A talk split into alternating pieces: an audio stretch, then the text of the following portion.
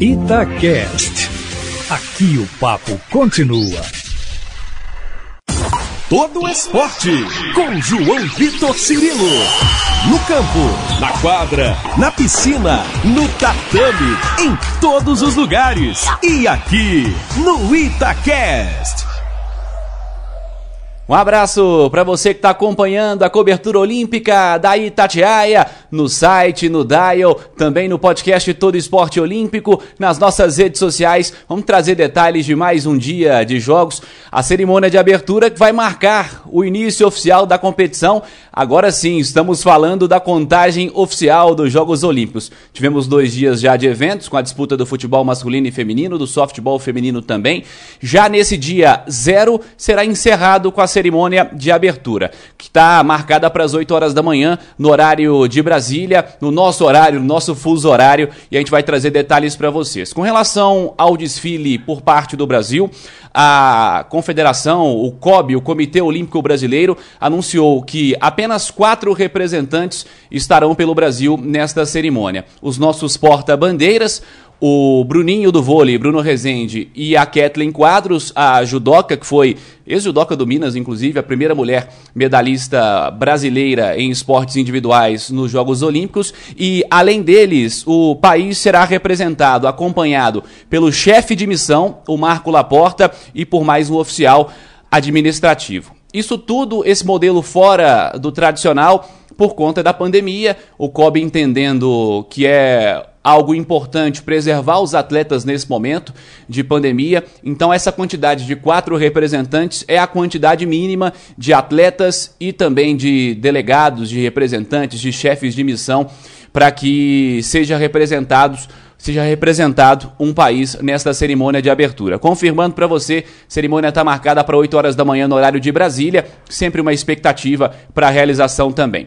Mas Antes da cerimônia de abertura, já na sexta-feira, em Tóquio, no horário local, e a gente pode trazer para o nosso horário a partir das 9 horas da noite dessa quinta-feira, já iniciando esse dia zero de disputa dos jogos, nós temos estreias brasileiras no tiro com arco.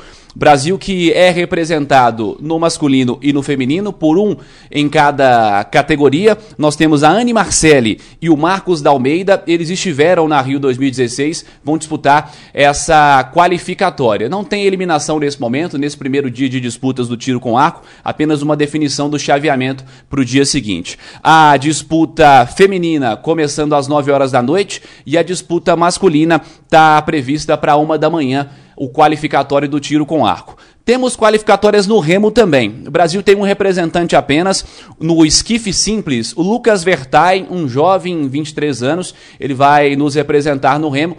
É o mesmo cenário. Também é um qualificatório, não tem eliminatória nessa disputa, nesse primeiro dia do remo. Etapas que vão antecipar a cerimônia de abertura e aí a partir disso passamos a contagem oficial dos Jogos Olímpicos de Tóquio.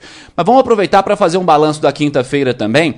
Nós tivemos como destaque a presença da seleção brasileira masculina no futebol, a estreia contra a Alemanha, uma reedição da final da Rio 2016 e o Brasil comandado pelo Richarlison, que é um dos caras que foi convocado da seleção principal. Nós temos aí o Daniel Alves também marcando presença como capitão dessa equipe, mas o Richarlison foi o destaque. Ele fez três gols. Brasil abriu contra a Alemanha 3 a 0 com meia hora de jogo. Mas Parece que as coisas uh, não foram tão bem assim na sequência. O Brasil perdeu muitos gols, muitas chances. Matheus Cunha chegou a perder pênalti. A Alemanha fez dois gols. Teve uma certa esperança de reação, mas no fim do jogo o Paulinho, revelado pelo Vasco, confirmou 4 a 2 para a seleção brasileira. Brasil que enfrenta no próximo domingo, na madrugada, às 5 e meia da manhã, a Costa do Marfim, que passou também com vitória pelo seu primeiro desafio, pela sua primeira adversária, a Arábia Saudita. Trazendo de destaques desta primeira rodada do futebol masculino também, o grupo da Espanha foi o que chamou mais atenção, porque a Espanha, no seu primeiro desafio, ela que é encarada como uma das postulantes à medalha, uma das postulantes ao ouro, empatou em 0 a 0 com o Egito e a Argentina estreou com derrota 2 a 0 para a Austrália, ambos pelo grupo C. foram os destaques do dia ao lado do jogo do Brasil com a Alemanha, que era o duelo mais aguardado, até foi o duelo que fechou o dia de disputas em Tóquio também. E chama a atenção para a derrota da França. Perdeu por 4 a 1 para o México, que em 2012 acabou conquistando a medalha de ouro olímpica no futebol. Foram os jogos aí além do jogo do Brasil como destaques nesse dia. O dia menos um de disputas, digamos assim, e aí vamos para o dia zero, para o começo dos Jogos Olímpicos de fato, com a cerimônia de abertura, e você confere no site da Itatiaia, nas redes sociais, no podcast Todo Esporte Olímpico, se acompanha no Spotify, no Google Podcasts, no itatiaia.com.br barra Itacast, no site da Itatiaia como tradicional, notícias também olímpicas, você não perde um detalhe sequer da nossa cobertura. E é claro, no rádio também, nos nossos programas esportivos, no Tiro de Meta, no Rádio Esportes, na Turma do Bate-Bola, no Bastidor bastidores, no apito final,